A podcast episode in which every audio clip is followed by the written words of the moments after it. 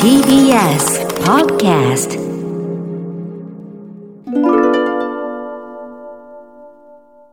春から新生活の人も、そうでない人も、こんばんは、河村です。あの、金曜の夜、ロスに陥っている人も多いっていう、でも、私の中では未だに余韻が続いている、長寿、長寿番組だったタモリクラブ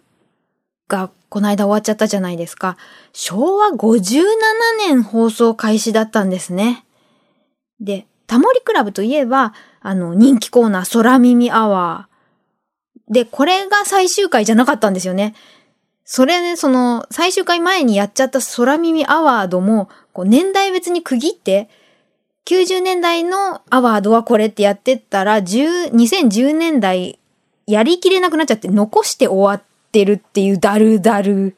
でも、どんなに悲しい気分の時でも、あれ見てると笑っちゃいますよね。で、ちょっとなんか、ふふんって思えるっていう。で、これあるあるだと思うんですけど、自分でも、あの、空耳作れるんじゃないかなと思って洋楽聴いてみたりして、やるからには耳かきじゃなくてブルゾンが欲しいみたいに思うけれども、絶対にネタ作れなくないですか？どうですか皆さん？あの、やる気なさそうで凝ってる時もある映像もね。あれ、ユニコーンの奥田民生さんたちが昔と今出てた回の録画とか何度巻き戻してみたかって感じなんですけれども、そんなこんな40年間続いた番組の最終回が、スポニチさんとかでタモさんらしい終わり方って報道されたり、あの、専門家の方が分析した、なぜタモリクラブは長寿番組になれたのか、ですとか、あの、終わり方の美学みたいなことを言ってる方たくさんいらっしゃって、その普通な、毎度おなじみ、流浪の番組ってご挨拶で始まって、今は何でもかんでもネットニュースになるけど、間違いって結構あるよね。タモさん、料理大好き。勝手に自分が作った、いいと思った料理を解釈されて、間違って載ってるから、巷の皆さん間違ってますよ。タモリ流レシピを訂正しようが最終回で私が何が言いたかったっていうと、ここで訂正されたピーマンの醤油煮のレシピがものすごく美味しくてたまげたっていう話なんですよ。非常に先生困っております。って言ってタモリさんは、あの、作り方は合ってるけど味が違うと。っていうことで、劇団ひとりさんとか、爆笑問題田中さんとかと、あの、何をどれくらい入れるのかっていうのを検証したけれども、お湯 100cc にいろんなもん入れて作ったのに、40余っちゃうので、別の料理に使ってくださいみたいに、まただるんだるん。で、私も1回目は放送通りに作ったら、やっぱり、あの、だし醤油がめちゃくちゃ余ってぶっちゃんびちゃんになるので、それをもったいないので、ちゃんと60で測り直したところ、そのお湯60に対して、いりこだしとかつおだしを小さじ3分の1。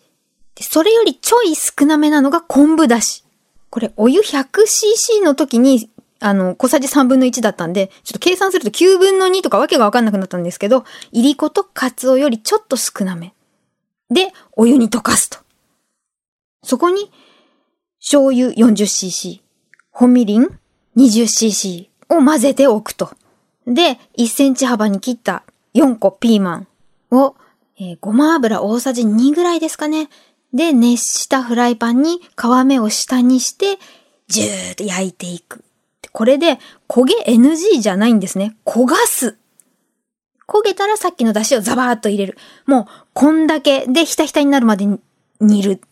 こんだけなんですけど、私、あの、いろいろ料理作ってきて、これ絶対合ってんじゃないかなって思うんですけど、美味しいレシピって、後片付けが楽。後片付けしちゃいながらできちゃう。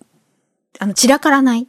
で、この散らからなさ加減でこれは結構すごいだろうなと思ったら、もうあの、メバチコ美味しいです。その、冷蔵庫で一晩冷やして温かいご飯に乗せるのがタモリ流ってことなんですけど、いや、あの、冷やさなくても全然うまいです。ただ、あの、明日の朝が楽しみになりますので、ここで温かいので全部食べちゃダメ。で、一口入れて、このさっきのあのめんどくさっぽい紙配合が口の中で、普通ね、だし3種類使わないですよ。こんなちょっとっぱちずつ。それを、あの、番組で誰も言わなかったですけど、それをさらりと、いりこ、かつお、昆布を何にも言わずにさらっと、これ入れますってやっちゃうのがタモリさんのもの凄さなんだなと思って、これピーマンを口に入れた人みんなそう思うんじゃないかなって私は強く強く感じております。強く感じながらも、あの、私、天の弱でもあるので、この出汁を違うのでやってみたらいけんのかなっっていうことを、また調べたくなりまして、あの、家にあった出汁だ。出汁だとは、デリッシュキッチンより、じっくりと煮込んだ抽出された牛骨のエキスに玉ねぎとニンニクなどを配合して作られた韓国の粉末調味料。これ、あの、二日酔いの時とかに、この粉末だけで朝つき散らしてお湯で飲むとかすごくグーですが、そのね、家にあった出汁だで代用してみたんです、このピーマンの醤油に。いやー、これでもまあ、美味しくて、正直、お弁当には翌日から出汁だ、結構いいんじゃないかなって思うんですけど、白米と、あの、落ち着きは、やっぱり本家のレシピ、ものすごいパワーです。ピーマンだけじゃなくて一緒に、こう、ナスとかひき肉とかも入れちゃいたいなんなら、あの、湯がいた中華麺と一緒にズルズルっといきたいぐらいの興味持たれた皆さん、一度訂正されたピーマンの醤油にで検索して作ってみていただきたい。で、熱々と翌日、白米と一緒に召し上がって5月病とか乗り切ってほしいです。ではまた。